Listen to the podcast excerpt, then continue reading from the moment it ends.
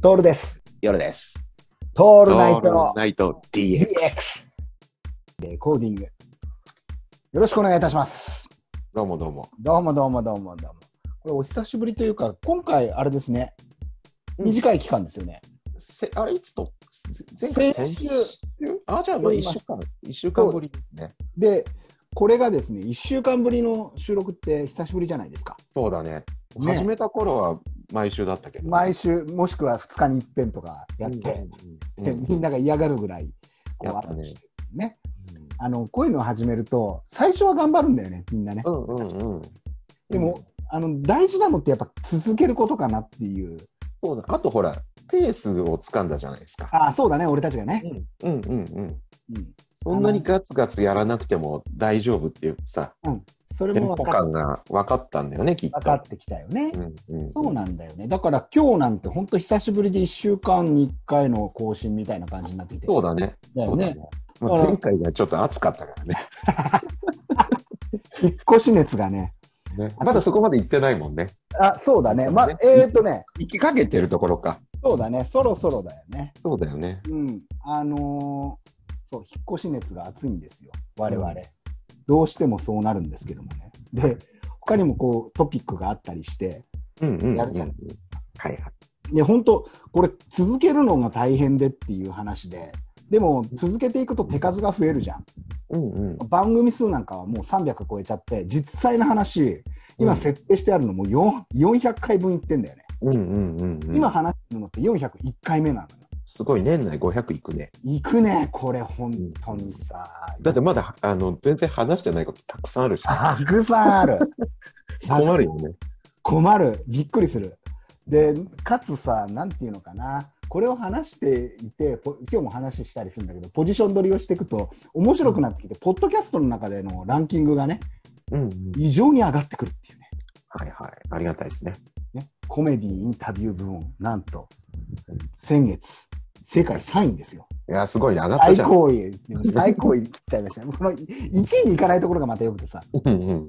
まあ、いい、ね。まあ、そうだね。まあねこれもほら再三言うように俺たち誰に聞かせてるか問題があるわけじゃんはいはいはい。うんまず、えーと一人称的には自分がいるわけじゃん。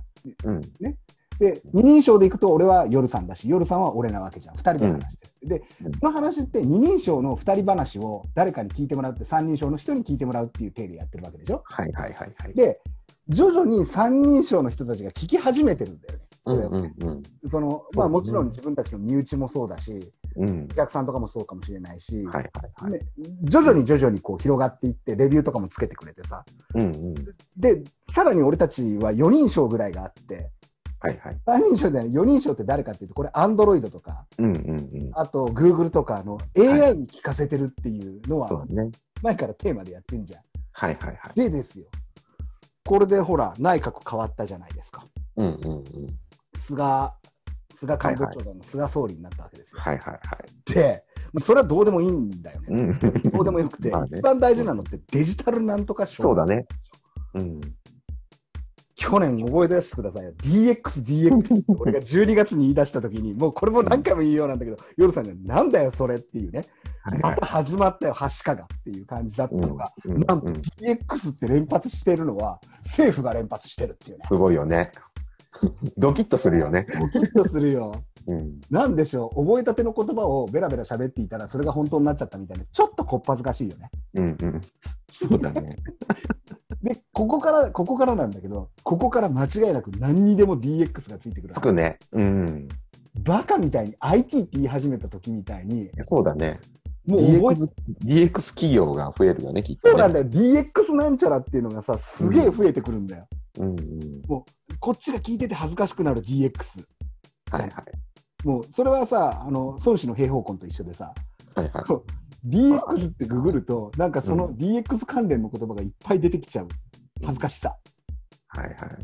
俺なんか今さ、ニュースで、お前これ興味あるだろうっつって、うん。 Google がさ、勝手になんかトピックはいはいを上はげいて。くる、上げてくるんだ上よげてくるね。うん、で今になってもう何ヶ月も経っ てから、あの宗氏の兵法をお前興味あるだろうっつっていや、もういいよ。それ半年前のやつだからっていうのをようやく送ってくれるんだよ。 的確なやつをね、今度は。あの YouTube が結構それをやってくるんだよ俺うー「ん。トールナイト DX」を登録してるじゃないですかはいはいはい。あのほもう本当 Google で検索した後にうん例えば孫子の平方根とかもそうなんだけど、うんうんあと そうだねあの訳あり物件とかもそうなんだけどそれ検索するとその検索キーワードを元にさ俺にターゲット広告入れるみたいな感うじんでうん。出してくるわけだよ。はでいその中で俺が収録したやつをうんレコメンドされるんだよね。これそれやでほらトールネ自ッ家発電ですね。トすごいんだ よ。オナニー感満点で俺ねでトールネット DX のこの YouTube アカウントと俺の個人アカウントは違うわけさ。うんうん。まあ、IP は多分一緒なんだけど要はトールナイト DX の方で上げているから、お前他人だよね、だからお前これ聞くといいよみたいな感じうんうでんすげえ出てくるのね、レコメンドに。うんうん。ち参っちゃうよね。ょっとはずいよね。はずいよね。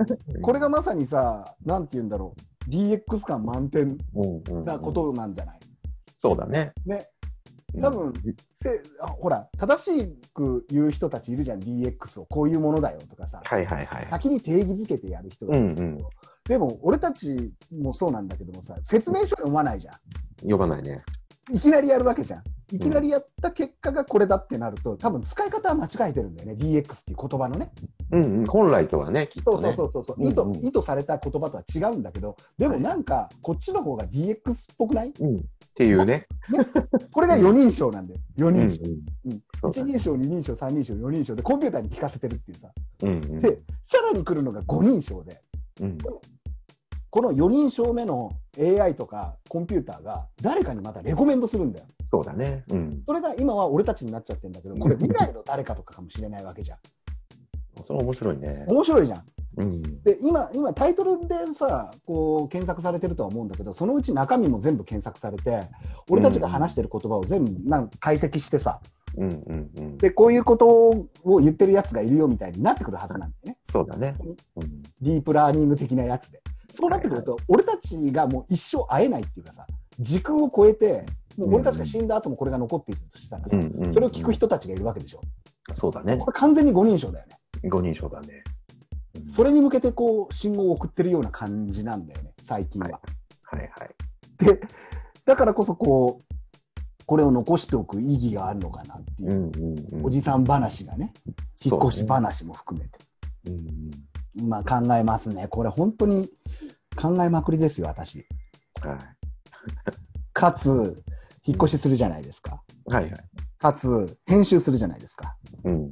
俺最近ね左手の手首がすげえ痛痛くなる時があるの左何使ってる左手の手首が寝違えちゃったような痛さになる時がある、うんうんうん。おかしいなと思っててさネジじゃね。俺ネジ回しすぎかなうん。 あの、いや、右で回すから左手で押さえすぎなんじゃない、抑えすぎかな、俺。いや、もうネジやりすぎてんのかなって思っちゃうくらい、痛えんだよ。いや、本当に痛えの。で、どうしたかなと思っているんだけど、これ、結果から言うね、パソコンに手を置いてるポジションの、左手のポジションが、ちょっと外側向いてんの、俺。えー、気づいたハの字型になるじゃん。うんうんうんうんうん。ハの字でしょ、こう、ポジション。はいはいはいはい。俺、ちょっとね、左手がね、外向いてんだよね。さらに外向いてるのそうなんだよ。外向いて そうなんだよ。ハの字になってないの。外向いてる。左手だけね。うんうんうでん。これをずっと続けている作業をやってるってことに気がついた、ああ、なるほどね。うん、その作業は何ですかっていう話なんだよこれがこの「トールナイト DX」の変化編集。 さなるほど。狭い画面をさうんうん、狭い画面にガレージバンドはいはい。あと,、えー、とパワーポイントうんうん。あと iMovie うんうん。 Google Chrome うん。あと,、えー、と Finder はいはい。ぐらいのやつをうん一番ちっこくして、ななおかつメモもはいちはい。っこくして全部表示させておいてそれをうんこうコピーペーストなんちゃらかんちゃらでうんうん編集してんだけど、1本編集したりするのに結構な時間かかるんだよね。 うんうんうんうん。でその時にずっとホームポジションにいる左手が外向いてるんだよああ。もうそれ癖なんだね、きっと、もうね。完全に癖なの。う編集痛。ん。うんうん。で、痛えない。で、これが突然っていうかさ、その、常にやってくるわけではなくて、編集すると痛くなる のね。編集した次の人が痛くなって、最近では編集してる最中に痛くなるんだよ。なるほ多ど。分これが DX じゃないそうだね。そこも含めてね。こういうことなんじゃないかなって、すごく思いますね。はいいやーもうさ、本当にそうで、ネジ回しすぎなんだよ。はい。あのー今ね、うん。座ってる椅子があるんだけど、うん。うんうん。あの無重力チェアって言うんだけどもさ、知ってるよさん。知らない知らない。前もちょっと言ったかもしれない。あの一人用リクライニングチェア、電動式、あとあ動くやつ、はいはいはいはいあったらいいねっていう話をしたはいではしいょ、。したね。うんあれ結構意外に再生回数稼いでると。ああ、そうなんだ。そう、よくわかんないんだだけど、電動リクライニングチェア、あの多分あのキーワードだけで来てるんだろうね。なるほど、なるほど。で残念になるタイプじゃん。うん離脱率すごい高いから。俺たちうのんうん。そうだね。いいのいいの。それ、それは、うんあの3人称にしか聞かせてないだけで、うんうん。これからすると4人称、5人称に聞かせるんだったら、その聞かな聞いてくれなくて全然 OK なんだけど、うんうんそれの元になってるのがさ、はいはあの新幹線のグリーン車の席なのね。グリーンい。席、でんうん仕事で乗っけてもらうときってグリーン席に乗っけてもらうんだけども、はいは特に東北新幹線のグリーン席だと、フットレストがついててさ、足も休めこう足も上げて休めるようになってるのね。い。うんうん。でこれでこうリクライニングしてるとすごく楽なんだけどこれと全く同じポジションを取れるのが無重力チェアっていうのがあるんだようんうんうん。それがアマゾンでありましてっていう話ででそれ買って俺は毎日家で座っていてメッシュチェアで涼しいしいいじゃんただ一回座ると立ち上がるまですげえ時間かかるんだよねほー完全なるずくなしになるからああ、なるほどね。あのーそれもた多分ねキャンプとかで使いなさいよがメインなんだよへえ。でゆ有名なメーカーとかだとコールマンとかが出していてうん。最近すごくこうレコメンドされてんの去去年からもう使っててさ、毎日座ってんじゃん。毎日使ってるとどうなるかっていうと、ネジが緩むんだよね。はいはいはいはネジが緩む。本当にさっきのネジの話じゃないけど、ネジが緩み始めて、い。で、なんか、えーっと、椅子と取っ手みたいな、うん、ひ肘肘をかけるところの一番大事なネジが、ビョンって外れちゃう。えー、要は俺がね、立ったり座ったりを繰り返して、リクライニング、えー普通に、リクライニング普通にを1日5、6回やるから、バカになってきちゃったんだよ。おほんで、しょうがねえから、毎回俺はそこにネジ穴にネジつあのドライバー突っ込んで締めるっていう作業を ね、不毛な作業を1日1回やっていくわけさ。はいするとどうなるかっていうと、当たり前なんだけど、ネジ山がバカになるんだよ、はい。うん、完全に。あのプラスの山がさ、潰れちゃうのよ、穴うが。ん、うん、うん、うん。でですよ、ネジ変えるですよ。はい。最近ほら、前回からの続きなんだけど、ホームセンターほぼ毎日行ってんじゃん。ミミッキーの形したネジとかさ分かるようになってる俺からするともうこれをミッキーのネジに変えりゃいいんじゃねえのになるわけさうん、うん、うん。はい毎日締めたり繰り返すわけだからはい。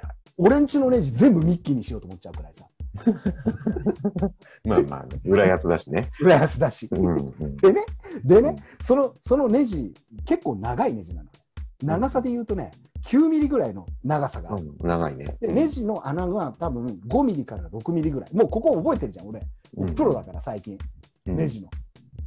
で、それ持って、はいで覚えてるから、ナットの方も持って、うん、うん。で、D2 に走るわけですよ、チャリンコで。はい。ちゃんと学習になってるね。すげえ学習してると思わない。うん。現物持ってったら間違いないわけよ。長さの穴の大きさも径もね。はいで、ちゃんともう向こうも分かってるわけ、そういうやつが来るっていうのが。うん、うん、うん。で、ネジを差し込んだらこのくらいの大きさですよとか、全部こうね、もう絶対あだ名ついてるパターンだよね。あの野郎っつって。ネジを来たよ、ネジを。ネジを来たよ。またあいつネジコーナーにいるっつ って。意味もなく、あいつ、絶対ネジ好きすぎだから、みたいなさ。 あだ名絶対ついてるよね。ついてる、ついてる。ところがさ、夜さんさ、ネジコーナー行ってみそう。う俺と同じぐらいの熱い目で、うんネジ見てるやつ何人かいるから。やべえな、ネジとも。ネジいるんだよ。夜さんもネジが必要になった時、これすごく共感できると思うんだけど、自分が欲しい一番理想のネジ探してんのよ。何百種類とあるネジの中から、形とか、なるほどね。頭の中からでやってるからもう完全に目もいっちゃってるから全然ソーシャルディスタンスが保てないの。コーナーが熱すぎちゃってわかるこれわかる。もう完全に自分の世界観なのよ。うんうん。で相手が買ってるものとかちらっと見るとああそうかあのネジかつって何に使うんだろうとかさもうもうもうなんかねネジ眺めてるだけで楽しくなってくるこのもう本当に熱帯魚見てる俺みたいになってきてるそういうことだよね。 やばいね。だだからあんまり言っちゃいけないなとかこっちはちょっと慣れてきたじゃん。うんうん。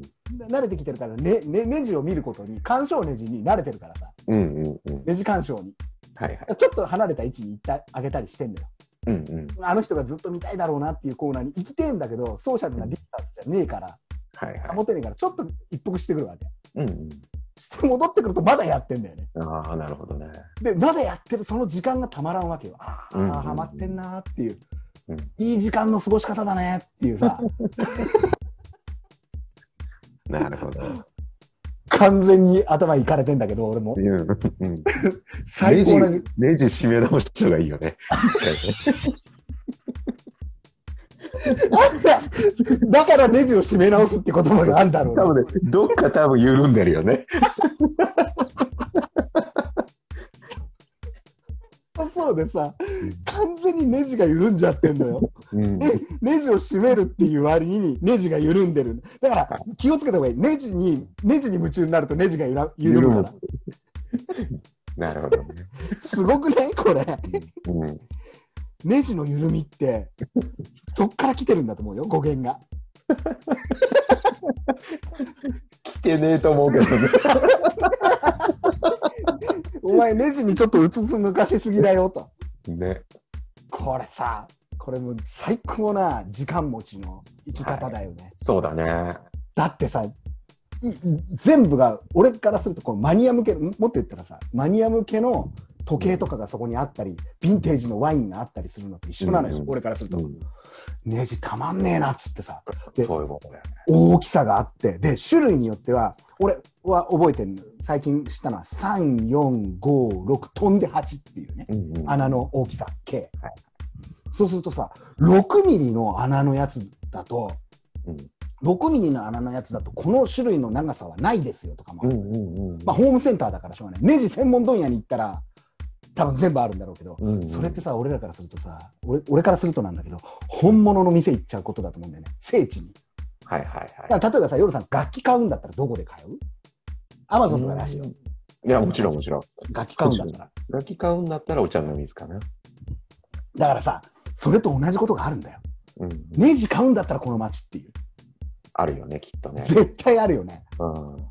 ほら、ん俺思い出したんだよ、熱帯魚始めた時ってさ、熱帯魚いいなって、最終的にこういう水槽を作りてえなってのがあるわけじゃん。はいはい。うん、で自分の中でイメージしていくと、どんどんどんどん知らないうちに沼にはまっていって、ADA の高い商品買ってるっていうね。はいはいはい。一通りの、今俺ネジでそれが起こってんだよ。うんうん。だから多分、ギターでいうところの、今多分、なんていうかな、教材教本セットみたいな、かっこいいなってロックロッカーを見て、はいはでい。あのギター始めてんのよ。で毎日楽器屋に行って、スコア見てる感じ。はいはいはい。弾けねえんだけど、あの、商品カタログとかね。ずーっと見ちゃってる。で、か片っ端から覚えるっていうね。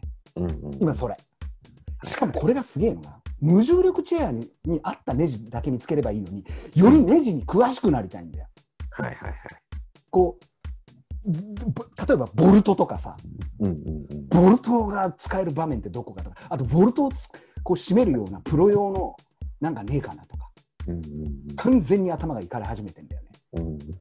結果的に何を見つけたかっていうと9ちゃんと長さ9ミリ、ねえー、と山の大きさ6ミリっていう、うん9ミリじゃない9 90センチあ9センチのやつなんだけど長さうが、んそうだうんえー同じようなネジを見つけるんだよねうんでここが学習するんだよ人ってすごくてさプラスのネジを見っければいいのに俺プラスのネジにしなかったんだよねなんでなぜかっていうとまた山が潰れるってなるほどね。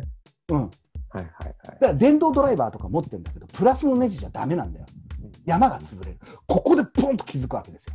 俺が嫌っていた六角穴のネジが、まさにネジ山が潰れなくて力をギュッと入れることのうんできる穴だって気づいたんだよね。なるほど。俺の頭の中でさ、ユリイカっつって、はい今まであれだけ前回の放送で嫌っていた六角レンチを使わなくていけないこのネジの存在意義がここでわかるわけ。一周したね。したでしょうん。だからこうそりゃ収録の期間も短くなりますよ気づきが多いんだから俺、はいはで「あユリーか!」っつってい。うんその後俺また学習してんだよねうん。それミッキーにすりゃいいじゃんなんだけどミッキーのネジだとそれがないのよその長さがああ、なるほどね。でなおかつね、ミッキーのネジ締めるじゃん手痛えんだよね、うん。うんうんうんうん、手が痛く必ず痛くなる痛くなるだろっつってミミッキー言ってくんだようん。うんうんうん。大丈夫かそんなに締めてって言われるの本当に痛くなるから、はいでそこで6まあ回言ってる、実際言ってるよね。 自分でもね。怒られる怒られるそれ以上言うと本当に、えー、と4人称とか5人称の人がそうだね。ねあのんやっこさんが何か言い始めてすいませんあのちょっと何回か言ってるんでもう結構著作権に関わるんでお金くださいとか言ってこれお蔵入りになるパターンになっちゃうからそうちょだっとね。言いにくくなるねそうだね。謎のスタスタッフに拉致されるよね、きっとね。あんまりでかい口食いきてんじゃねえぞっつって言われるっていう気をつけなければいけないあの、ピノキオのように連れ去られるからね。恐ろしいね裏夢の国に連れてかれち ゃう。あ、もうやめよう。その話はやめよお前に本当の夢見させてよう。 そうそうそう。危ない。なん悪で夢今の方な今なんでデサマ入ってたの 止まんないよ。止まんない。でさ、今度、覚えるのが、これ六角レンチで締めるわけじゃん。はいはい。六角レンチって結構手首痛くなるんだよね。うんうんうん。ごっついよね。こうついし、こう、うんなんていうかな、ずっと回してると痛くなるから、うんうん。ここで気づくわけですよ。ヨルさん、ラチェットドライバーって知ってるあ、聞いたことあるの要はラチェットっていう構造があって、一回グリって回すと、うん。それでそこの部分で固定されるっていうおドライバーがあって、要はギッギッギッギッつってさ、こうーうんあの、なんて言うんだろう。タイヤのホイールとかを締めるときに使うって言えばわかるかな。こう、うんうんプロの工具なのよ、とにかく。うんうん。そそれがドライバーー。になってて、で、はいはいはい。締まるもできるし、緩むもできるってやつうんで、うんうん。切り替えがあるのよ。ギッギッギッギッつう。電動工具に近いんだけど、手動工具なんだけどね。うんうん。で、それがあるからさ、そこに六角レンチのソケットぶっ込んでやれば、力も入るし、軽い、う簡単にできるしっていうので、俺、ラチェットドライバーも買っちゃった。 ここに来て、このいやいや、遠回りしてるね、ちゃんと。実践的でしょうん。学校で教わってないじゃん。そうそうそこれ、俺ら工業高校行ってたら、う。うん工うん業高校行ったとかさ、昔からプラモな人だったら、そんなのって言うかもしれないけど、違うんだよ。うん違うんだよ。楽しさってどこにあるかっていうと、うんこの一個一個の体験から学んだことをこの実際にやってみるっていうことを気づきだよね。と気づきなんだよで気づいたことをこれこれすごい大事なんだけどバカにせずに楽しがる仲間がいるっていうのがすごい大事なんだよ。あうんのそこですよ。でこ楽しれ楽しがらないとね。そうなんだよこのなんていうか夜さんもバカだなって言わずに、まあ、バカだなとは思ってるかもしれないけどこの楽しがってポールどこに行くかなって泳がせながらやってるわけじゃん。はいはい。俺そうすると多分知らねえうちにうん。太平洋のうん。ガーッと下の方まで行ってフィリピンフィリピン海のフィリピンマリアナ海溝あたりまで行って子供を産んでうでんそれがまた戻ってきてシラスウナギになってうまいうなぎになるみたいなさこの長い長い訴状の旅があるわけじゃん旅があるね。これなんだよねうん。うん。だから教科書で何でも学んであの最先あの最短距離で行くっていうのも大事なんだけどあえて教,、うんうん教科書に載ってることを遠回りしながら気づきを得ると新しい何かが出てくるんじゃないかなっていう。うんうん。で、ここで初めてラチェットドライバーなんていうさ、普通にあるもの、要はさ、ホーム、ホームセンターっていうさ、うんどこにでもあるような店が、めちゃくちゃ楽しいスポットになるのよ。うんこれぞそうだねまさに夢の国じゃない。うん。うんこれね、引っ越しとか環境変えるって大事ね。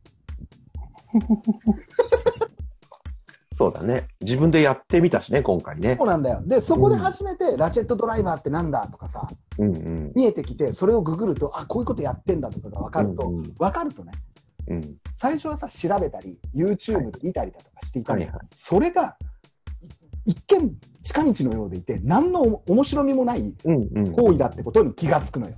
うんうんうん。すごく上手にはできるかもしれないんだけどこの感動はないのねどういう感動うんうんあのネジオタに会うことがないのよそうだよね。そうん。うネジっちゃんたちにうん。もうネジの緩んだ人間がうんいっぱいいるわけだから、 はいそこに会えるってことがさ俺は価値があるんじゃねえかなってそうだね。うんうん。ここがでここの価値観を共有できる人がやっぱ酒が飲めるっていうのでさああ、そうだね。うん。これをずっと酒飲みながら言ってるわけじゃん俺たちはいはい。その4連休の中日ぐらいでうんうんうん。もうそろそろ連休明けるよって言ってた時に家族サービスとかもそっちのけでうん昼昼日中のうん。 3時組んだりで酒飲みながらこんな話して最高に贅沢なんだよこれ贅沢だね。楽だよもうラチェットドライバーなんて最高だよララチェットドライバーについてこれだけ熱く語るでこれがさ厄介なんだ酒場とかで語っちゃうとあえあ。はいは余計なこと言ってくるやつがいるんだよい。いるね。そのなんていうかなラチェットも知らねえのみたいなさうんうん。カカカじゃねえんだよそうじゃねえんだよ知ってるよそんなの知うん。ってんだけど知らねえ体でごっこ遊びをしてるわけじゃんはいはい。こうやってわざと遠回りしながらさはいはい。それが最高に楽しいっていうこれレジャーなんだよねそうだね。あの俺さだから親戚じゃないんだけど知り合いに米作ってる人がいてさうんうん。米作りってレジャーだよっていういいことを言ってくれたんだよねうんうん。年間トラクターの維持費とか作業代とか全部トータルすると絶対黒字にならないと米の値段ではいはい。でも米を作るんだなんでですかレジャーだから最高だねしびれる言葉だよねここなんだよねうん俺俺のこのあの無重力チェアも無重力チェアがいいんじゃなくてうんこのネジをぎぐりぐりやるっていう行為がよくてさうんうん。で調子づいちゃうんだよ俺家の中のネジとあかあ。 まあ、なるよね、そうやってね。どうすると思うよ俺さうん家の中のネジというネジ俺がどうすると思う全部緩めるんでしょ。そうなんだよ変えれるとこないかなっつって。そう始まっちゃうんだようん。しかも変えられるところがあったら全部六角のネジにしちゃおうと思ううんうん。いっのネジバカですよちゃったね。行っちゃったよね向こうの世界にねうん。で閉めたらさ無重力チェアめちゃくちゃ調子いいのよはいはむちゃくちゃ調子いいしなおかつ、えーっとちょっとプラスチックが欠けてる部分とかもあったからい。うんうん。最近こう有名有名なっていうかさ流行ってるゴリラテープっていうこう補強テープとか買ってきて、それもグリグリ巻きとかにしてみたりだとうんうん。かで決して綺麗じゃないのねプロじゃないから、はいはい。もう手作り感満点なのよもっと手やればいいじゃんって言われるんだけどそれができないからさうんうん。そんなこうなんていうかなぶっ壊れてる系のものを使ってるのが楽しいんだよねうんうんうんうん。仕事しろっつう話なんだ けどまあ、してるんだけどねし。てるんだよ。そこはしてんだよ。もう、もう、もう、本当誤解を恐れず言うと、朝うん3時半に起きて、うん9時までには仕事を終えるくれ、うん。すげえ勢いでやってるわけさ。はいはい。仕事の話は後々言うんだけど、でも俺たちに求められてるのは、そういうことじゃないわけじゃん。ラチェットドライバーがいかに楽しいかとかさ、いうんうん。うことを、こう、語るっていうのが大事なのかなって、ちょっと思ってんのね。いや、最高のレジャーですよ。いいと思います。だからさ、今目の前に見えてる風景とかって、うん。俺たちの視点が乏しいかうんせっかくいいものがあるにもかかわらず見えてないものが多いわけじゃないですか。そうだね。ね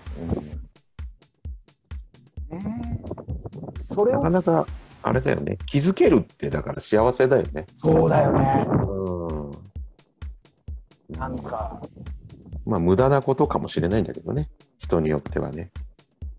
エネルギーのを俺気づきってエネルギーを出すことになっちゃったから。うんうんうん。出すきっかけっていうのがうんうんもう DX もそうだったわけじゃん最初さ DX って何って話で、でやってみようぜって話からやってみてから DX が分かってきたじゃんはいはい。多分今 DX って言われたらさ、あれでしょみたいな、ズーム使ってるとさ、こうんうでしょこうでしょとか言って、で、これがクラウドでうんぬんかんぬんでしょって言われて、うん。これから多分出てくるのが、DX 教えますセミナーが出てくるはず。ああ、あるだろうね。まずじゃあ、こうから。パワーポイントでなんか書いてあるさ、字ばっかりこう200ページにもわたる。読めばわかるっていう。それを、いくらぐらいかな、15、6万出して、研修受けに行く。うんうんうん。会社の DX 担当。いやー、気づきはないよね。うん。ないね。ドライバーには行き着かないよ。つかないね。人会えないよ。そんなか考えがね、いっぱい出てくるんですよ。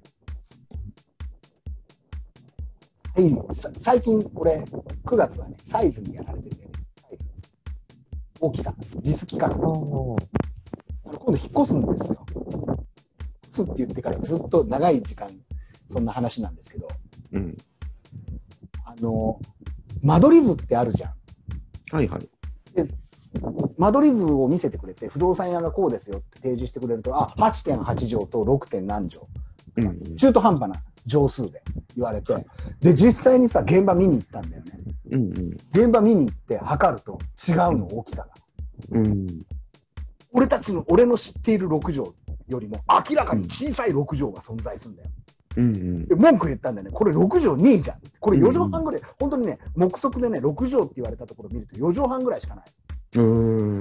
で、8畳って言われたの見ると、これでやっとギリ6畳あるぐらいじゃねみたいな。うん。なんでこんなことが起こるかっちゅうので、また新しい気づきがあったんですよ。うんうん。畳のサイズって場所によって違うって知ってた場所っていうのは要はね、俺たちが住んでいた田舎は田舎の大きさででかいの、畳が。そうなのそ場う所っていうのは、その、あれか、エリアによって違うってことそうか。違うんだよ。で、多分それがへー全国サイズなんだけど、東京とかに来ると、例えば一番小さいのだと団地サイズとかっていうのがあって、これはもうさすがに小さいのね。うんうん。で、次に来るのが江戸間って言って、うん。江戸間のサイズも小さいんだよ。へーで、多分なんだけどあのふ普通の標準サイズがある 3, 3つぐらい、まあ、ちょっと名前は分かんないからカテゴリー分けはみんなそれは違うぞっていうんであれば、うん、それはそうだなって言うからなんだけど3つぐらい種類があって俺が見ていたのって多分中くらいのやつを見ていたあのうんうん紹介されたんだよね。すると、俺の知っている馴染みの大きさじゃないから文句が出るんだよ。うん。でなおかつそこに行って巻き尺持ってって測るじゃん大きさ。うんうん。そうするとさあ明らかにこの尺寸法に合わない大きさなのよ。うん。日本のあの知り合いの建具屋に言わせると家建てたりするときにセンチメートルで言われるのが一番困る、ああ、それは言うよね。うん。尺とか住んで言ってくれってなんでです、うんうんなんでって聞くとそれは遊びがあるから要は幅が広いから、うん収まりが良くなるっていうんだよね、うんうん。ある程度の遊びがあるとそのなんていうかな、うんそういうやつようんうんうんでセンチメートルって言われるとそこまで細かく刻まなきゃいけないんだけどでも素材によっては膨張したりだとかさ縮小したりするから、はいこんなにお、ね、あのきちっとはいかないよっていうことを言われるんだけどまさに今度引っ越すところがもう尺寸法じゃねえのよ尺に収まらないのうん。うん。大体さ三尺って言われたらこれくらいの大きさかなとかさ間口がいくつでとかってあるわけじゃんうん三尺だからさ3の9 0センチぐらいか三尺うん6尺ぐらいの間口でとかって言って大体180センチぐらいなんだけどうん合わないんだよね。うんうんで合わないんだけども入れてある建具とかこうサッシとかは、えー尺で測ってあるからはい。明らかにいびつなんだよね見ていて、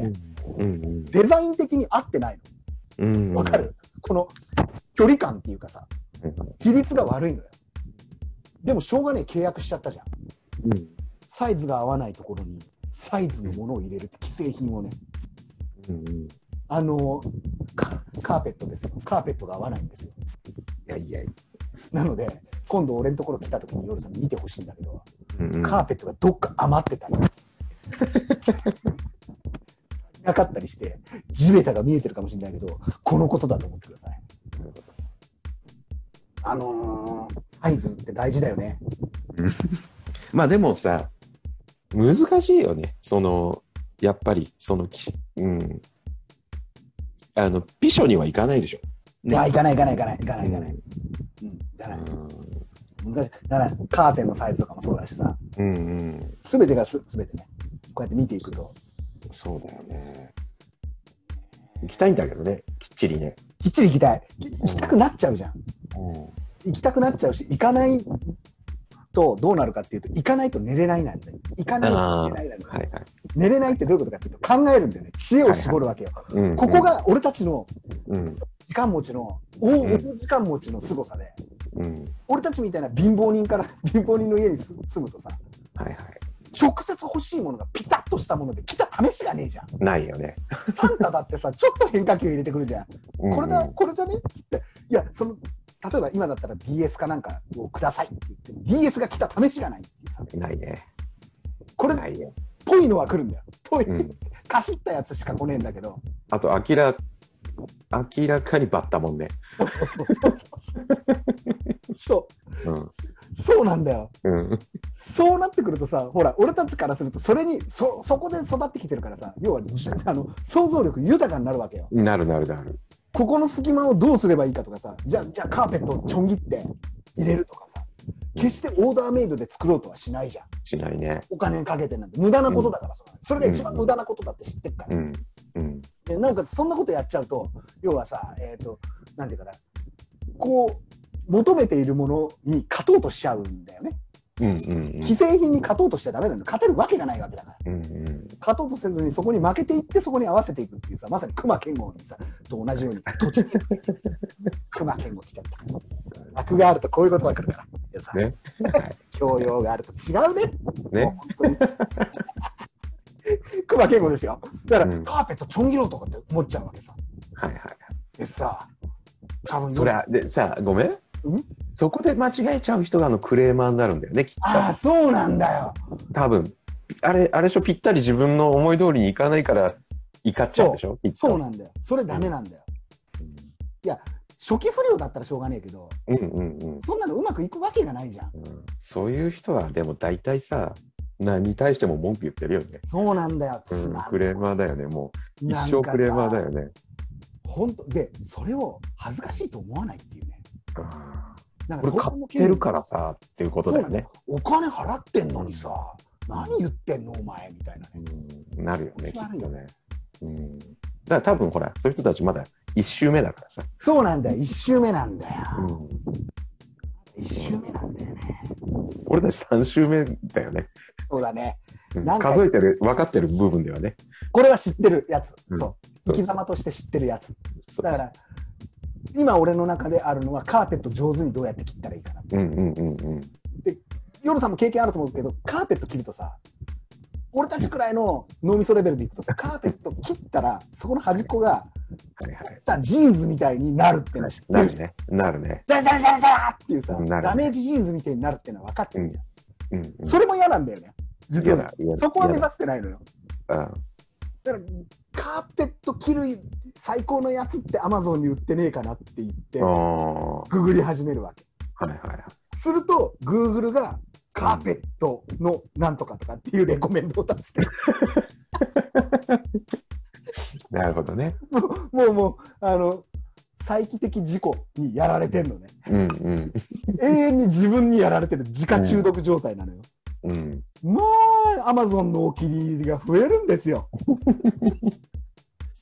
すごい勢いではいはい。もうさ止まんないよねサイズ感とかっていうのがあって、何周目かで何かをしなくちゃいけないかっていうのもあってでも楽しくて手首は痛えしうん。忙しい正直ハードだね。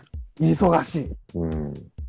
であのなんていうかないろんな報告事もあってとかさ、うんうん。あの脳が喜んでるってのは分かるねあ酷使してるからねーうん。あと、電動ドライバーで俺、ネジ斜めに打てるようになったからね。お、すごいじゃん。ちょっとプロっぽくね、うん。プロポーズ。 45度の角度でへネージをぶっ込むことができる。そうすると結構きつめに締められる。うんうんうん。すごくないなるほどね。アマゾンですよ。うんうん。あのー、夜さん、65インチのテレビの話を前回の最終の方でしたわけですよ。ああ、したね。うんうん。はいあの、そんな、今度引っ越す、うんうん。百寸法の合わない、はいはい。中途半端な家にですね、うん。 65セン5インチのテレビ来るんですよ。あ、もう決めたはい。いやー、おめでとうございます。ありがとうございます。いいね。不自然にでかいテレビ。いやー、いやもう、いいんだよ、それで。窓枠今度きうち来たら多分うん日の光が差さないけどテレビの光で暮らせるから。 それは言い過ぎでしょ。 で HDMI もうん。ちゃんと2個 ,2 個とか標準であるからうん。あの何もテレビ番組見ないときは HDMI のあの風景がバあのバックショットをずっと流してるから綺麗な風景がうん。もうそれ見に来 てはいはい。頭おかしいじゃんでさこれも Amazon で買うのようんうん。買うんだよでこれはもうしょうしょうがないんだけどさうちはほらなんていうかなコロナ対策ではいはい。家で仕事しなくちゃいけないからそのモニター使って仕事するからさうんうん。 65インチ必要なのって5インチ必要なのって言われたらそれはそれは俺が決めることだからねはいはい。でも必要なのよ、うんでポチるんだけどうん。ポチった時にさあのー配達日時の指定ってのができるあのあ、はいはいはいはいはい。で午前中ですか午後ですかみたいな感じになるとうん。午前中がいいなと思ったんだけどどうしてもその日は午前中ダメな日で午後にしたらさ12時から18時までの間にお届けしますからっつってねうんうんうんまあ引っ越し先なんだよね俺、うんでまだ引っ越しが終わってない完了してない段階でもうテレビ入れちゃおうと思っててうん。なるほど。つながってればいいと思ってだからうん何もない部屋でうんうん。テレビを6時間待つっていうねいつ来るかわからないアマゾンの日時指定を待ち続けるっていういたずらして。俺お化けが出るんじゃねえかと思ってうんちょっとあと俺が時々ね、ピンポン押したりするから。 「おーい!」っつって うん。テテレビだレビじゃないよ「。おーいテレビじゃテレビじゃないんだけどね」っつって もうこれコントだよねうん。ずっと待たなくちゃいけないでもその時間が楽しいんだね。そうなんだよ待つ時間楽しいじゃんそうそう。設置しちゃってテレビ映るのだったら意外ともう飽きちゃうぜ。テレビ見ないんじゃないかなって見たいんだよ。そうなった ら。そこまでが楽しいんだから。そうなんだようん。ポチっちゃったからちょっと、うんあーってポチってから言うのもなんなんだけど俺ポチったり決めてからうだうだ言うんだよ、うんうんうん。うん、あーとか言ってあーどうしどうしよう。どうしようとかずっと言い続けるのよ、あるね。うじうじ言うやつなのうんうん、うん。決まんないやつなのようんうん。で来たら飽きちゃうやつでうんうん。もっとひどいのはあのテレビのでかさに比例反比例して教養って、あのなくなるよねみたいな さテレビでっかいテレビのあるうちののやつって偏差値低いよみたいなこともずっと言い続けていた俺がいるのねなるほど、なるほ全言撤回ですよど。うんうん。かか俺の偏差値異常に低いってことに今気づいた 今気づいただってどでけえもんうん。どでけえぜ夜さんいや、でかいよね。でけえさうんでさテレビ来るじゃん。うん。そんなでけえテレビがさ、1個鎮座してたら、もうこれも前回のくだりで言ったんだけど、テレビ1個ドンと置いちゃったら、もう動かせねえじゃん。うんうんうん。でもさ、俺さ、覚えてる40インチのテレビをうん。ディスプレイスタンドにくっつけて動かすくだりをやったでしょ、はいはいはい。前回。はい。このディスプレイスタンドをですよ、うん。 65インチでもいけるんじゃないかと思って、検索したら、ちょっと、それはでかすぎるからダメです言われて、はいはい。重量的にも、でかさ的にも、重心が合わんから。うんうん。でやったらさ前回の履歴が俺のアマゾンに残ってるわけさ買ったって、はいはいはいはいはいはで俺が65インチポチったっつうの知ってるわけよアい。マゾン、うんどうんっから仕入れたか知らねえけど、うん。いやいや、わか俺る。が さあ何が起こるかっつってたら「お前さ」つってテレビスタンド今度また必要じゃね?」っつってうん。はい液晶テレビスタンドディスプレイスタンド、ねはい、テレビモニター耐荷重60キロまで30インチから65インチ対応っつってこれが出てくんのよはいはい。カラーブラックでうんでこれ全を回買った人はこんなものも買っていそる。れそれそれそれそれ、ねこれだこれを買った人はこんなものに興味を示しています。そう、うんまさにそれうん。まさにはいはいはいはいみたいなさうんめちゃくちゃ俺が興味あるみたいな感じで それないっす。ねあの稲にあったレコードショップ一行のマスターみたいな感じで俺が知らねえ。俺が黒人ミュージックの CD 買うと、お前これも聞いたらどうみたいあなレコメンド出してきて、入ってるよってやつね。そう入ってるよ、これどうっていうので、うんまた買っちゃうじゃんっつって、金借りてでも買いたくなるっていうさ、はいそれを Amazon の野郎にまあまたやられて、はいはい。で、40インチのモニターディスプレイの足が、はうん1本だったんだけど、65インチになると2本になるの、頑丈になってるの。うんうんうん。もうこの時点で俺の中でワクワク感が止まらんわけ。そうだね。なんでかっていうと、うん2倍ネジ締めれるから。そう いうことだね。いやーネジが増えたな。ネジ増えるよ。夜さん、だから今度来たら、ネジ締めっていうコーナー、俺んちにあるかもしんないから、やっていいよ。ね、ネジ締めっていう穴作っとくから。優しく見ててあげるよ。そしたら、そしたら悪いけど、俺ヘッドホンして、夜さんと一切喋らずに、ゾーン嫌だにね。ずーっと、ずーっとネジ締めてるかもしんないから、それもどうかと思うけどね。もう夜さんほったらかして、ずーっとネジ締めてんの、俺。酒飲みながら、ゲッゲッゲッゲッゲッゲッって緩めたりして。で、あとネジ眺めて、ネジについて熱く語るのを夜さん聞かなきゃいけないけど、大丈夫。そう大丈夫、大丈ね、だから夜さんもちょっとラチェット買っといた方がいい。夫。今んとこ必要ないんだけど、言いづらいでしょ。まあね。そうだね。ないでしょ。だからネジ、意味もなくネジを締める、うん。ね、板とか買わないといけないから、うんアトラクションできちゃってるじすごい楽しみ。もうディスプレイスタンド2本足。でさ、これも、これも要はさうん、お届け日時が決まってるじゃん。12時から16 18時までの間にテレビが来るんだったら、それと同時に来てほしいよね。ゃん。そんな、そんな甘くないからね。これさ、見るとさ、この商品はカートに入れるにするですよ。うん、うん。レジに進むにするじゃないですか。はいはい。この足がね。で、うんもう住所も今度新しいところにもう変換してあるうんうんの。こう住所をあのつけてあるで、で、通常配送とお急ぎ便とあるんだけど、お届け日時指定できねえんだよ、これ。このオンおバスは急ぎ便がおいお急ぎあ便はできるんだけど、うんうんお届け日時指定便ができないの。あー、はいはいこはい。の配達オプションはこの注文では利用できませんって出ちゃうんだよ。はいはいはい。マジかよと。うんうんで、その代わりお急ぎ便にすると、2日後とかに来ちゃう。うんうん。それだとちょっと早いんだよね。早いんだよ。だから、これタイミングを合わせて買わなきゃいけないの。テレビがつく日の2日前ぐらいに、この、ね、テレビスタンドをがちょうどつくような感じはいのはペいイ。で、か、次の日にしないと、うんうん午前中来ちゃったらまずいから、うん次の日に来るペイでうんうん。注文を出さなきゃいけない。こそれういゲーうムことだね。ゲーム。で、これ気づいたんだけど、他にもさ、オフィスチェアとか、俺買わなくちゃいけないから、うんうん。オフィスチェア、あと、えっと、スタンディングデスクね。はいはいはいはい。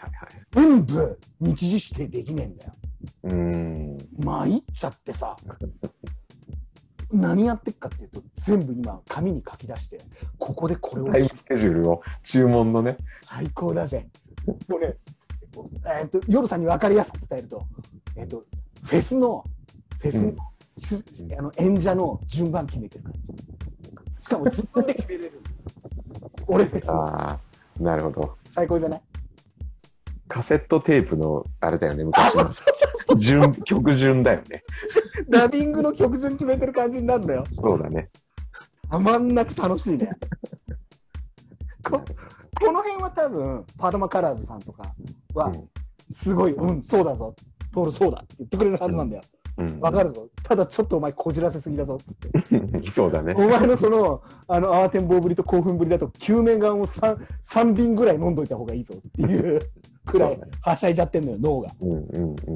でさ、脳がはしゃいじゃってるついでなんだけど、うんこれ今それくらいどんどん買い物をしてるわけさ、まあ、これ経費で行くっていううんのがあるんだけど、うんうんであとカーテンとかもそうなんだけどあと、あともうちょい買うとうん。そのマイルががっつりつくよとかっていうキャンペーンに近づいてくるのね、はいはいはいはい。うんトータル今年使ってるトータルのこの JCB ののカードがこれくらいになったらこうなりますよってうんうんあってさ、うんうん。するとさ今買える段階で9月いっぱいだっつうんだけど買える段階で今欲しいもの買えばいいじゃんうんうん。どうせ買うならね。どうせ買うならうんうん。で出てきたのがさ、うんダンベルああ、そうだね。どうせ必要だよね。ダンベル絶対、これもう一家に一台、絶対ダンベル30キロのダンベル絶対必要じゃん。うんうんで、なおかつさ、今さ、カチャカチャっつって、可変式ダンベルっつって、うん。こう差し込みピンを入れると、すぐへあの重さを変更できるっていうダンベルおあそれいいね。る。いいでしょ、うんうん。いちいちあの輪を抜いたりしなくていいうんの、うんうん。森を。それがあってさ、これうん大人気、フレックスベルっつうんだけど、うん。買っちゃった。ああ、いいと思います。左右で、これが難しいんだけど、左右別々で売ってんのね。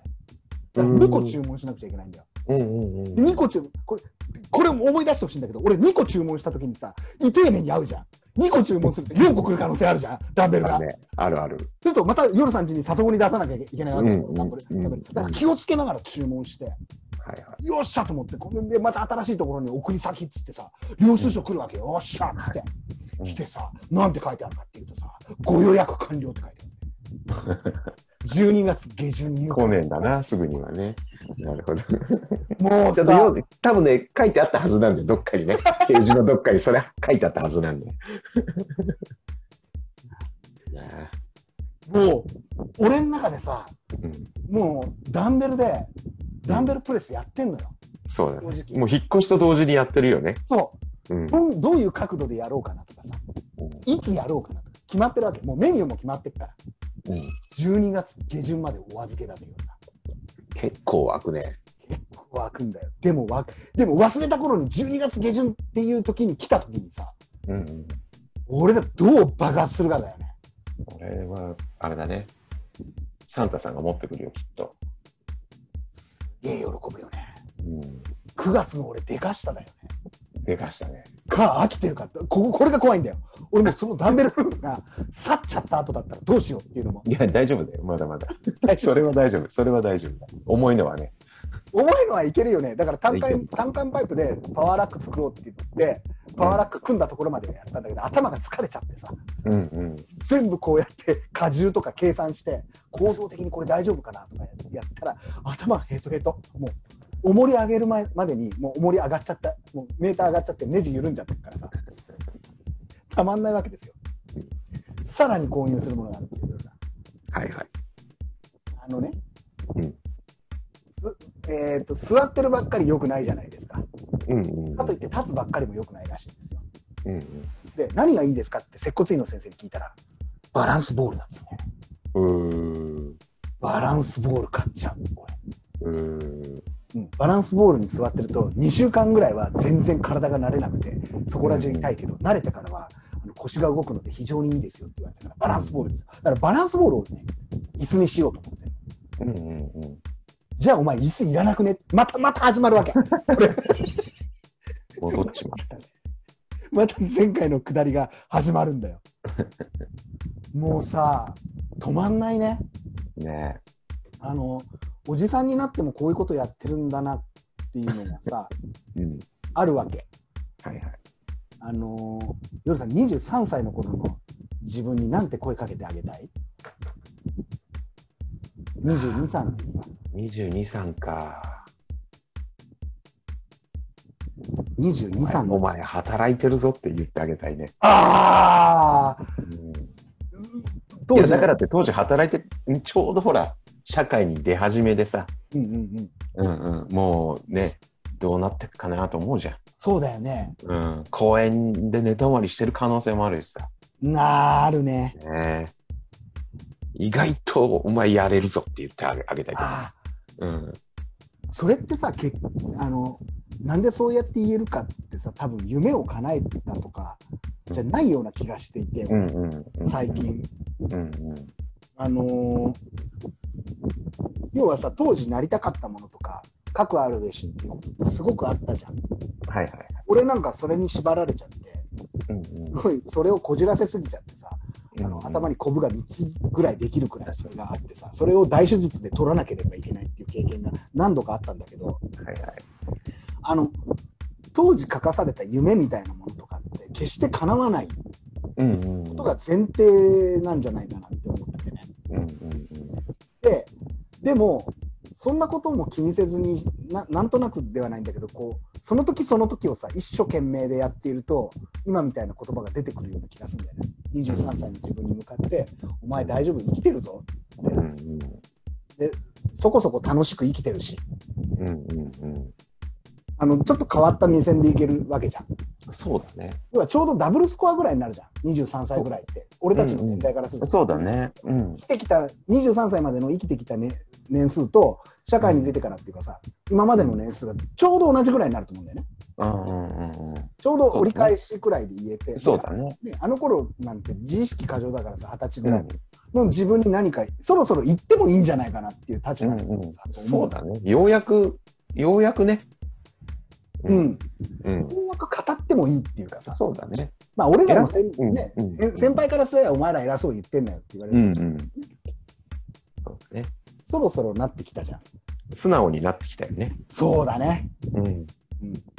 なんか、すべてを受け入れることができる。すべてとは言わんな。まあでも受け入れられるようになってきてるのかなっていうのがあるそうだね。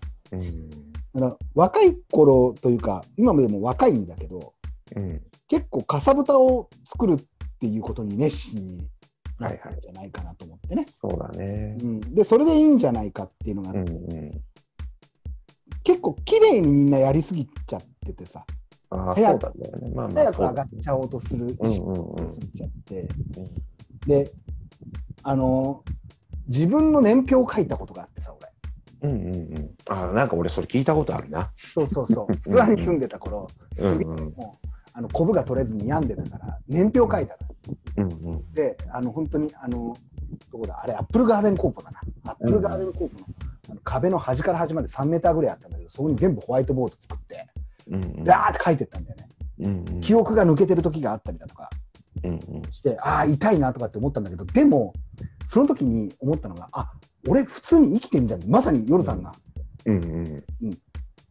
言ったことと同じことを思ったんだよねうんうん。なんかこうじゃなきゃダメだとかさせ未来に不安があるとかっていうのは出てくるんだけどもでも不安な未来って決して来てないわけじゃんうんうん。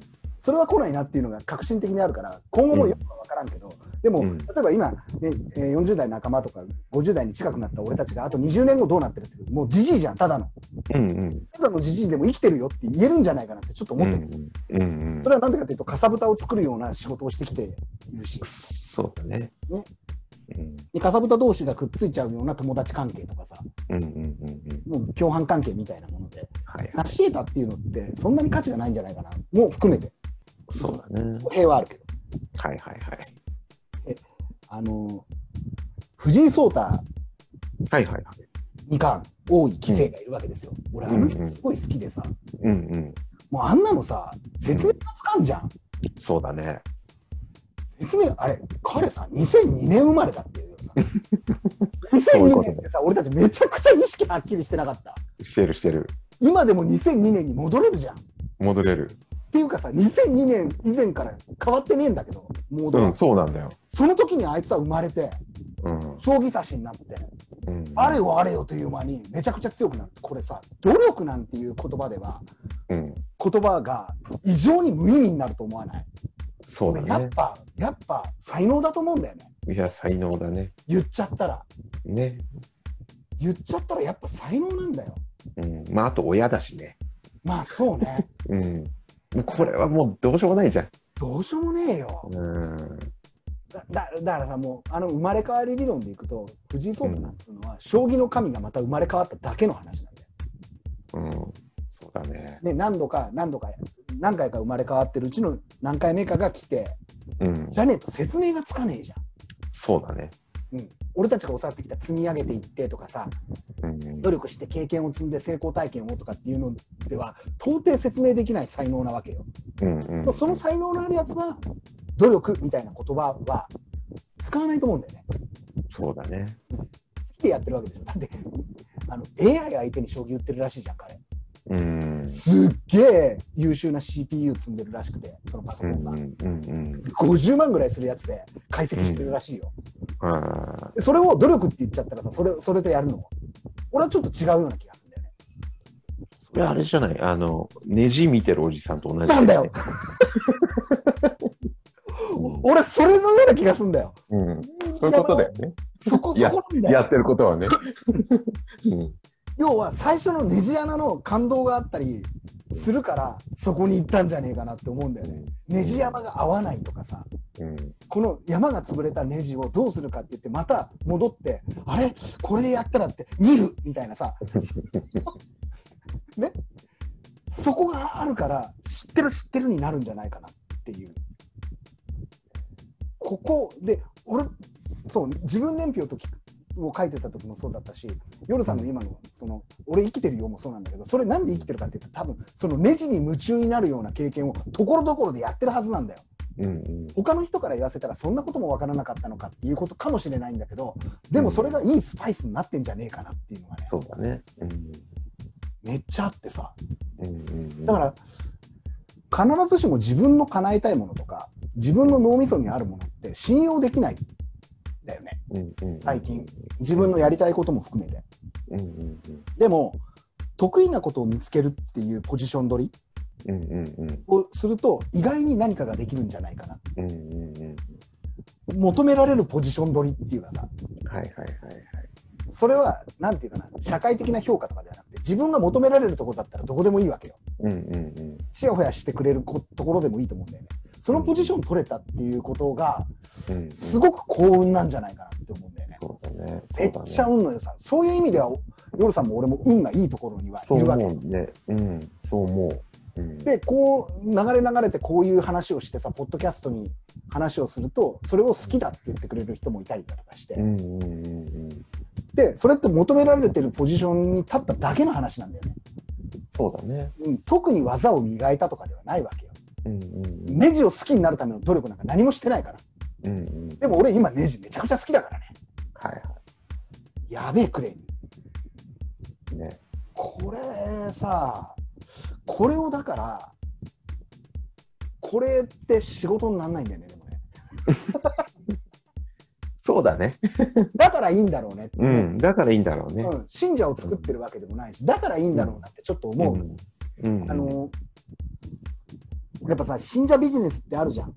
うん、うん。憧れを作ってさ、はいはい。自分が学んで自分が成長してみたいなものをさ、うんうんあ。たかもその、なんていうかな、それを自力でできるみたいな風に見せてるっていうコーチングみたいなさ、はいはいはい。俺、すごくちょっと危ういと思うんだよね、コーチングとかって。うんうんそれって管理放棄じゃないかなって思ったりもする時がああある。はいはいは学習塾やってた時もそうなんだけども、い。うん教える、やっぱ教えるべき時は教えないといけないし、九九は理屈じゃないしさ、うんうんで、それをやりたい、やりたくないっていう自由はどこかにはあるんだろうけど、それ言っちゃったら何もできないじゃんっていうのもあったから、俺結構どうでもよかったんだよね。こうあのそのこの個性を伸ばすとかっていう、本当にどうでもよかったの。うんどうでもよかったし、今もどうでもいいと思うのね。うんうん。だからこそ、自分を律してとかではなくて、うん何かしら言うことによって、どっかのポジション、得意なポジションというかさ、自分を求められるポジションに追いやることができるんじゃないかなっていうのはう信じてる、んうん。そうだね。うんだから、例えばさ、よ夜さんにさ、うんこういうのやった方がいいよって、おせっかいに言ってくれた人がいたから今があったりだとかするわけじゃん。いや、するするする。うんうねんでお前、それじゃないよって言われて、逆もありきでさ、お前、そんな言ったらダメだよって言われて、うんそれに反発した結果、今があるあったりすそうるいわうけこと、そういうこと。うんうんやっぱり反発も含めて、これがそうだおね前の好きなようにややったらいいよって言われ言われていたらね、実際の話、不幸になっていくんじゃないかなって、興味。だって何だってできるわけだから。そうだね。だって日本、俺らよく知ってる日本に生まれたらさ、そんなもん自由にできんじゃん。できるできる。宝くじ売らなくていいんだぜ。うんうん。そうだね。もうこの時点でさ、この時点でなんか免罪符を与えられている俺たちが自由にっていう言葉は使わない方がいいような気がするんだよね。そうだね。あえて不自由な方に行った方が、うんうん。その求められるポジションっていうのは取れるんじゃないかなっていうのがあってそうだね。うんうん。逆にそれがないと自由自由って言ってると憧れの対象を作ってそのしょぼい憧れに対して信者になっていくっていうね、うんうん、そうだね。うんでも今多いんじゃないかな。めちゃく今もち昔ゃも多いよめちゃくちゃ多いよ、そうだよね。めちゃくちゃ多いで同じような話をするしうん、でで広がらないんだわそういう人と話してても、も大体お金の話するよね。そうそう大体そこいきなりもうなんか1行目に金額とか書いちゃう人の話だよね、それ。そうなんだよ本当にさもうで分かりやすい金額で提示されるようなところに行っちゃうのようんうんそうだ高いね高いあ金額が高いんだろうなって分かりやすいじゃんうんうんうとんころに行くんだよね、うんでそこに住んでますもそうだしそういうもの食ってますもそうなんだけど間抜けな金払いっていう言葉があってさ俺のう中で、んうんうんなんかあるから使うんだろうけど間抜けだなっていうねうんうんでその金の使い方もそうなんだけどそういうことを考えさせて信者を作っていくんだよはいはいはい。考えさせて考えさせて考えさせるからどうなるかっていうとできないを量産するわけよ、うんうん。うん、できるなんかできないじゃんそうだね。できるができないのよ、もうできるをする。るには、あのなんかできないことを何回もやらせるんだけどもできないことを考えさせちゃうからうんうん。絶対できるようにならないのようんやっぱ、罪だよね。すごいよねでできなくなってくるとできないのはあなたのせいじゃなくてあなたが自分を見つめる時間がなかったからまた考えさせるんだようんうんうん。それがコーチングなんだようんうんいやコーチングとか言ってる人がいてこれ聞いていてコーチングは違うぞって言うんだったら言ってくれ俺にっうんていうか夜さんにうん。それを違うぞって言ってくれっから、そうだね。うんそんなでその文脈じゃなくて俺たち生きていくからそれ受けなくてもうんうん。都合がいいのは、それがコーチングなんだよみたいなこと言われると思う、はいはい。世の中、結果が全てだとは思うから、うんそこは外せないと思うから、俺らが何か何かしら、もう結果は出てんだけども、うんそれは自分でコーチングをやってるんだよみたいな、そっちの文脈に持ってってほしくないのね、そのうんうんうんあの生き方をね、そうだね。これはあるんだ、だって間抜けのように、だから前も言ったんだけど、貧弱な言葉で評価されたくないっていうのがさ、うん。あってね、でこれも完全に依存者を増やせるシステム設計なわけさ、うん依存度高まっていくじゃん。そうだね。うんだって、だってさりげなく言われたのがさ、この間、うんいやーあの私、自分の名前が嫌いなんで、名前変えたん ですよっていう。すげえやり方だよね。うん。もう、出だしからさ、共感できないっていうかさ、あるよね。うん。すげえ名前だったんだなって思うかもしれないし、あ、そうだったんだなっていうのはあるかもしれないんだけど、すごいさ、俺たち、俺の分かんない矢印の方向性なのよ。で、これを認めるのがさ、なんか、うんあの今の空気なんでしょ、世の中の。そねねそれも尊重してとかさ、言う。われるわけうんじゃない、この間言ったさ、あのなんて言うんだろう、登場あの、マスクしなくて飛行機乗ったやつの話、はいはいはいはい。まあ、あ蓋れを開けてそれさあれ収録でやったんだっけ収録でやったら、収録でやっそったかそっか。で、それ、意外に 再生回数多いんだよね、やっぱりい。や、そうなんだ。音の事実は分かんないけど、やっぱりそこはしとけばいいんじゃないのとかさ、あったり、うんあれね、あの飛行機会社の対応はどうなのっていうのは分かんだけども、なんとなくそういうこと言い始めたら、キリがないじゃないみたいな。そうだね。うんさっき言ったクレーマーもそうなんだけど、いや、合わないんだよ、サイズなんて。うんうん。サイズが合うものが来るっていうのがさ、異常なことでさ、時間が間に合ったりだとか、ここの時間の使い方って、やっぱあるんだなっていうのがあってね、名前く変えるくらい病んでるんだなっていう、そういう人をターゲットにしてビジネスするとさ、 それその話したらさ、そういう人たちが行くセミナーが何十万って払うんだよ。うんうん年間100万近く払ってコーチング受けてるっつうんだよね。うんうん。すげえなと思って。すごいね。言い分がそういうところにいるからいい人たちと出会えるっていうんだよ。うんうん強いうん。いやー迷える子羊たちを。でそこでビジネスを回し合うわけよ。払払える人同士。士でお金を払うから。そうだね。があってでまた来たんだよ、また来たの、フェイスブックで僕はポジショニングがありましてっていうんううんダイレクトメールが来て、で、うんえオンラインサロンをやっていて、すごい集客方法があって、再現性がありますから、言ってくれませんかっつって、でまたお前来るみたいなさ、うんうんうん。で一括で全部に送ってるんだろうけど、うんうん。でも実際に会ったことあるやつがさ、そういうメールよこしてくるとさ、メッセージがうん、メッセンジャーで、うどうかなと思うし、もう、もうもう、いろいろ言うのも嫌だから、ちゃんとうん DX では言うんだけども、んうんで、やっぱりお金のことが書いてあるわけ。うんうんこれをやったら、全然売れなかったなんとかが、コンサルの人が300万から500万の売り上げがとかっていうのそれは、それは迷える子つ子羊のに、また餌をやっただけなんじゃないのって。そうだね。うんでね、極めつけはさ、うん。志村さんのロはいロールス・ロイスはいはい。を大悟が買ったって話知ってる、うん、知ってる。千鳥のね。で、いい話じゃん。うんそのい何がいい話かって、大大悟は免許持ってないっつうんだよ。うん。うんうん。免許持ってないけど、その志村さんのものを買った。うんうん。俺たちからすると、すごくグッとくる話さ。来るね。もうそれはお前らの価値観だろって言われたら、そこまでかもしれないうんうんそれでいい俺らんだはけどグッとくるの。グッとくるの。これにめちゃくちゃグッとくるんだよ。うん。で、そんなの言葉で言わなくても、そうだよなって。俺たちもそうだ、そうするよっていうさ。うんうん。そういうことをする。するでねももうそのロールス・ロイスが日本でもいくつかしかないロールス・ロイスですごく価値があるものうんなんで、だから結構いろんな人に声がかかったらしいんで買いませんか、うんうんうんうんうんで私の知り合いであれ声かけられたんだけど買わなかったんだよねで大悟が買ったんだよみたいなことを言ってる人がいると、はいはいはいはい。うん大悟が犬一番じゃなくてみたいな言い方だった、うんうんうん。なるほど。真偽は分からない真偽は分からない、うんうんうんこれが大悟だ本っ当かもしれないないしね。本当かもしれないんだけど、うんうんっていうふうにはここからは俺らの俺の作り話として聞いてほしいんだうよ、んうんそのいろんな人に声かけて結局買ったのが大悟だったとうん。私の知り合いにも最初に声がかかってみたいな言い方だったからああそうなんだねで、えーなんで買わなかったのかなって俺俺だったら買うんだよもう志村のものだったら買うようんうんその時に走行数が何万キロってあったから買わなかったっつうんだよね。あ、もうその時点でももうう。さ、あ、はいはいはいははいいはいはいい。はいっていう。うんあ、のー、なんていうかな、志村の価値が分かってないわけよ。そうだね。スタートがもう間違ってるよね。それ車買おうとしてるよね。そうなんだよ。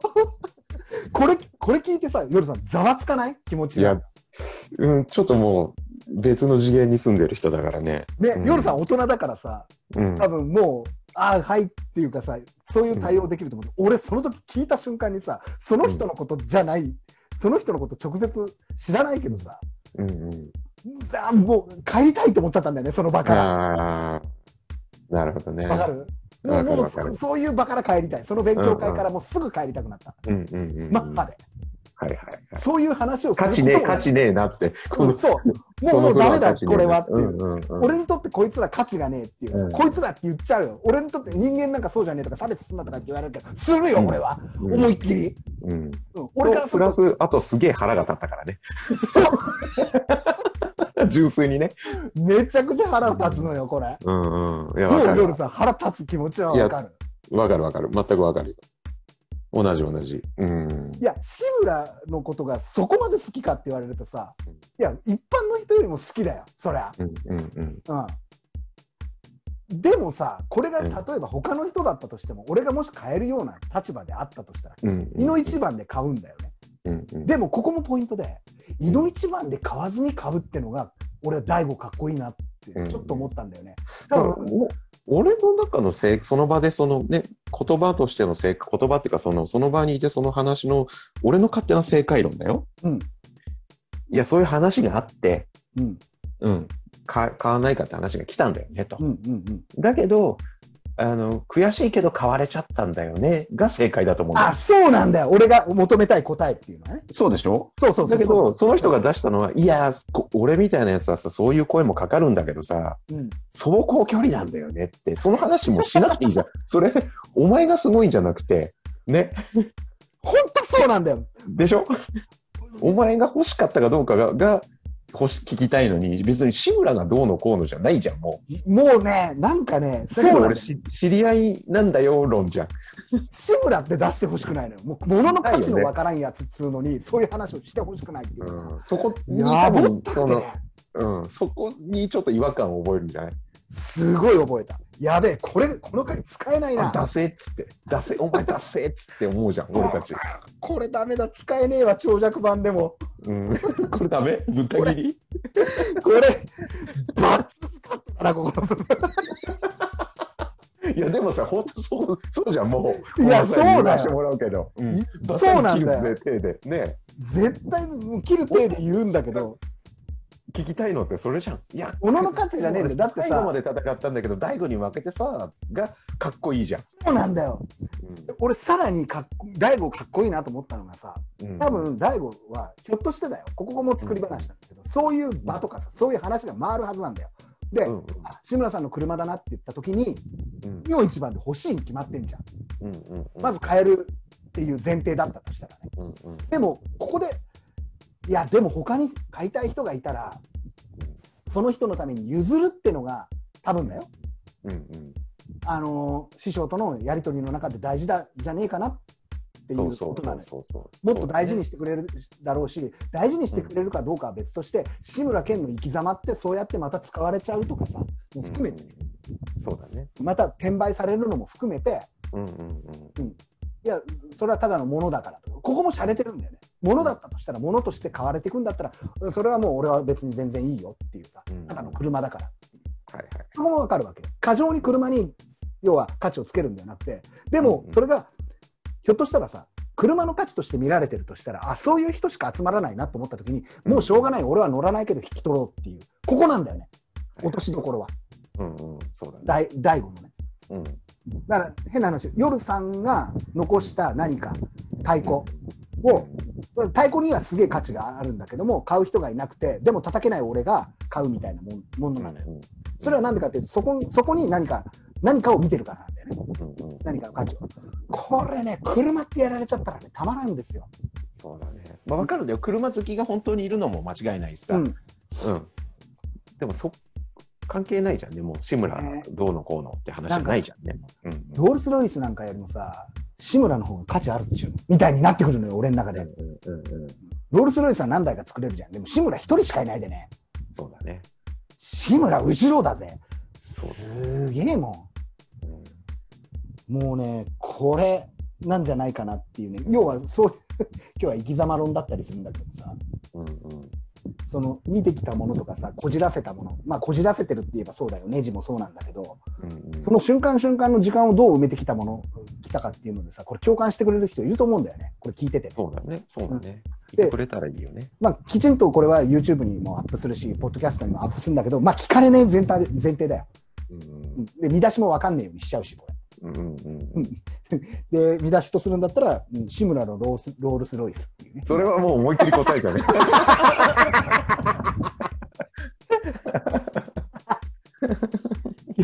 聞いたら誰かって バレる可能性でがもあこれるは別にいいじゃん。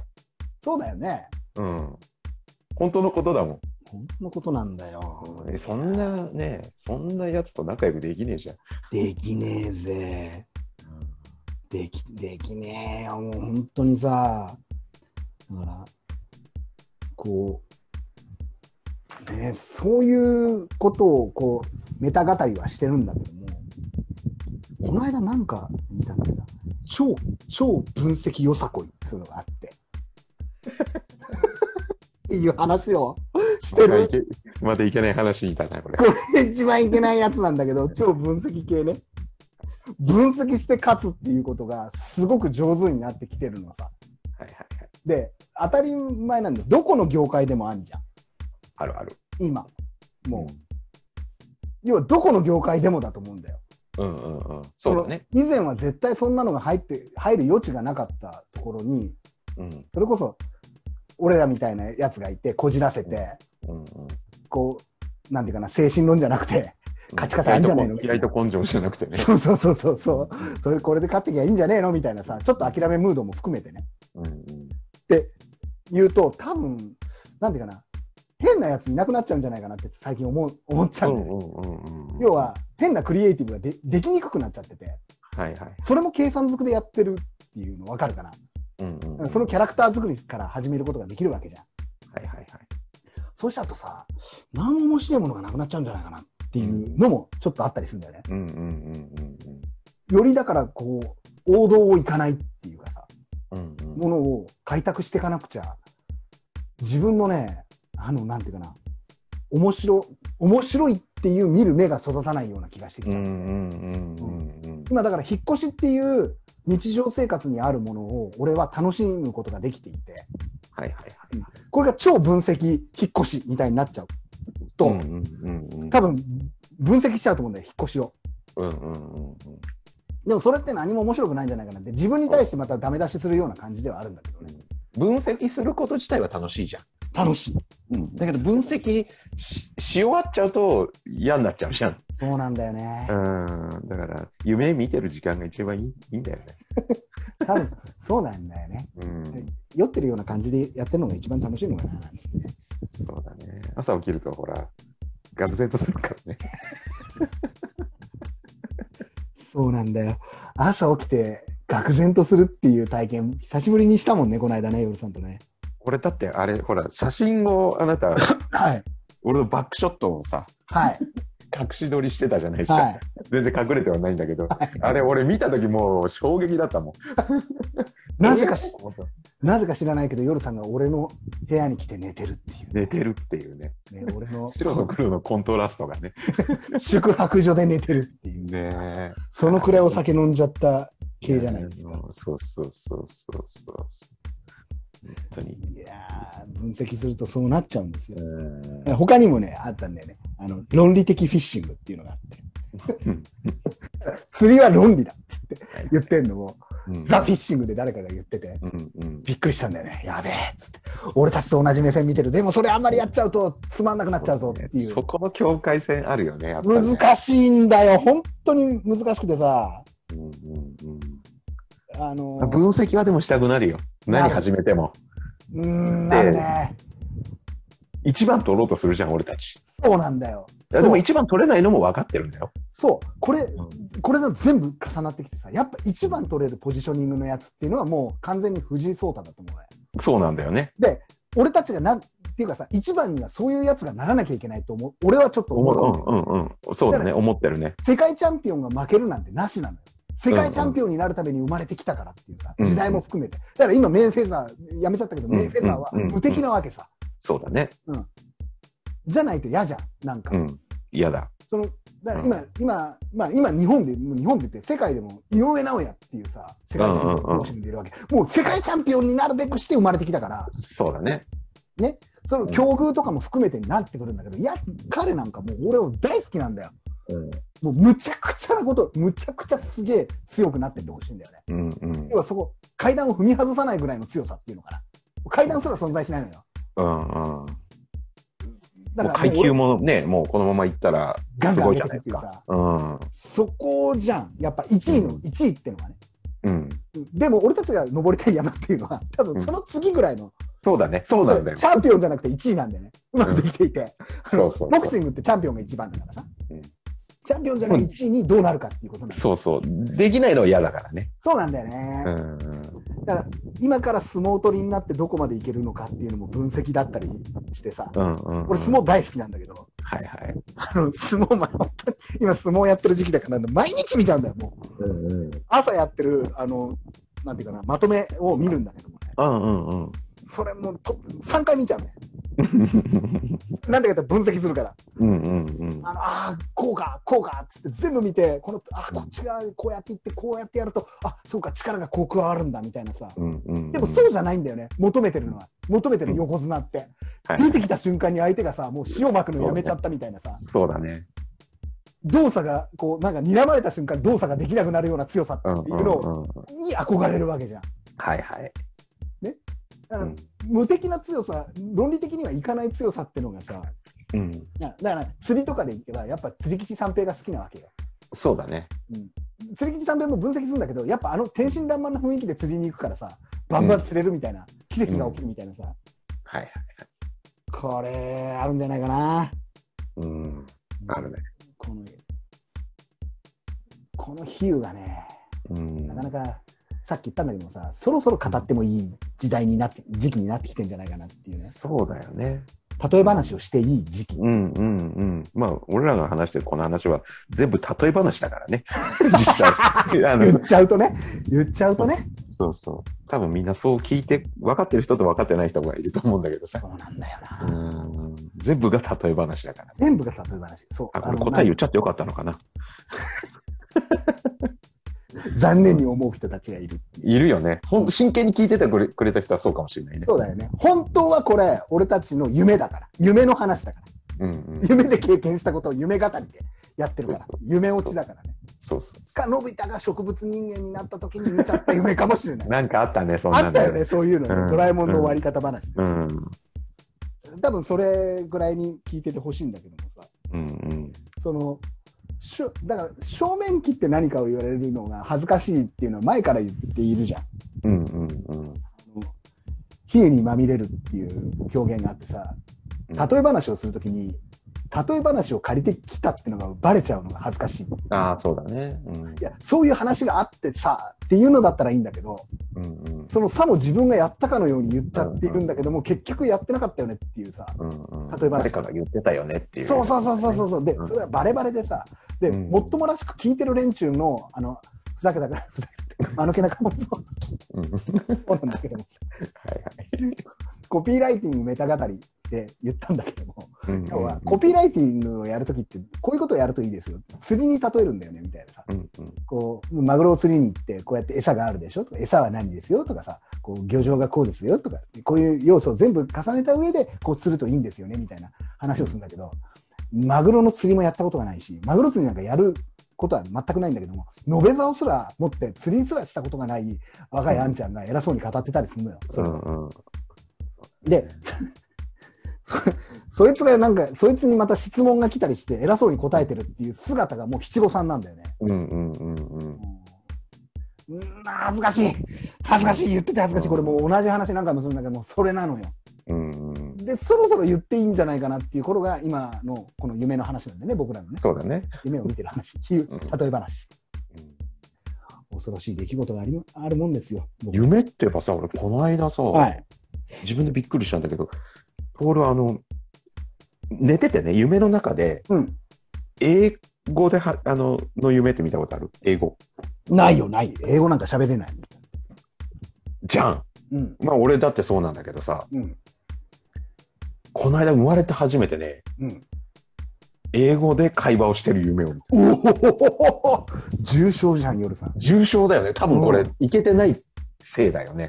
いけてないせい、外国にね。外国にね。うんうんだってだと思ったはびちょっとねびっくりしたよそれはえっ、とさ、まあ、やってることはえっ、とねタイに泊まってたの一人で,、はいはいはいはいあ。もう、うんもう、もう完全にそれじゃん。うん、で過去のと過去のトールはとどこだったかなマレーシアかシンガポールかのどっちかでうん。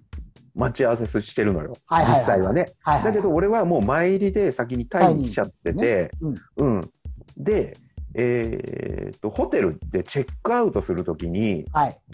フロントでうん。この荷物をうん。いや、それもおかしな話なんだよ。空港持ってかないで、俺がやってることは、えっ、とね、その、タイのホテルのフロントでその荷物をそのマレーシアかシンガポールのうん次の宿泊施設にうん。送れっつって言ってんの。ほうほうほうん。でも普通に考えたらそれ空港持ってってね。う。うん。まあね。だけど多分何かの事情があったのかなんかで、うんそのフロントでそれをややり取りしてるんだよね。ほうん。それが全部結局一人だし、ね、タイだし、うん全部英語でやってるんだよ。う。なるほど。で、英語でやってるから言葉が出てこないじゃん。なるほど、なるほど。ここうかんあの考え考え言葉を決めて喋ってるじうゃんんね、うっんうん。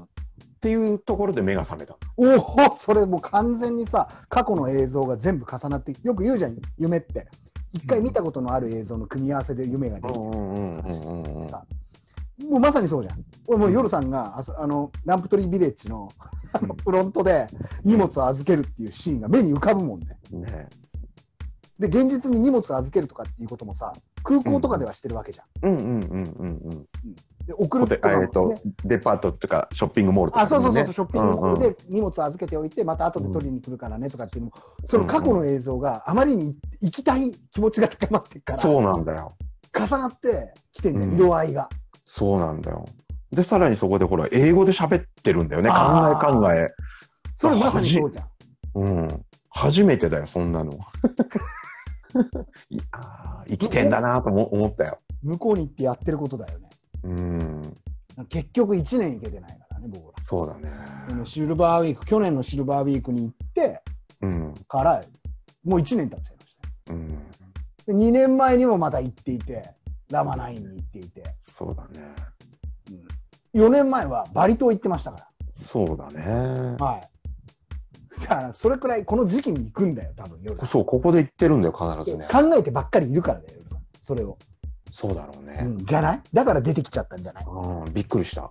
え、あの、片言の夢。片言ってところがいいよね。うん。ベラベラ喋れてないっていうのがいい違よね。うんだよ。考えながら次何言わなきゃいけないんだってのを考えてる夢っていう。だからもうもう完全に自分の今の現状の身の丈に合った夢じゃん、それ。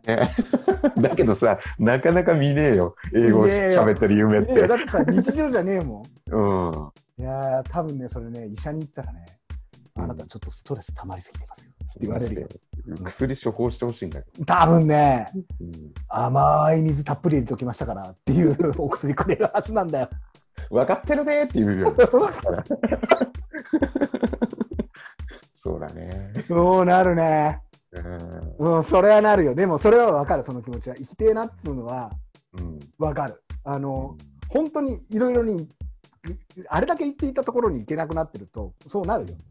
重症なんだよ、夜さん。んそのうち、車運転してる最中に見ちゃうかもね、それを。それはまずいな。そこまでいったらまずいな。だから独り言じゃない次、次来るステップは、ファーストステップ夢見たじゃん。セカンドステップは独り言だよね。ハグチュームになっちゃってるじゃないですか。サードステップくらいで、サードステップくらいで家出じゃないそうか。 4ステップ目に徘徊だよね、もう完全にね。やばいね。ごっこ遊びして、うん公園の土とか食ってるかもしれないから、そこは気をつけた方がいいよ。そのくらいこのこは。やあと、樹木と、樹木と会話したし始めたり、なんとかしてくんじゃないかな。ってくかなう。ん。もう完全に俺たちには見えないけど、夜さんには見える世界。見えるね。それ、あれそれってもしかして、ネジ友じゃねえのやべえやべえ、一足先に俺行ってんだ、もうその日。完全にネジが緩むとはこのことでごでございますな。ございますな。ネジが緩むとはよく言ったもので、もんおでわおわこはよろしいよろしいようで。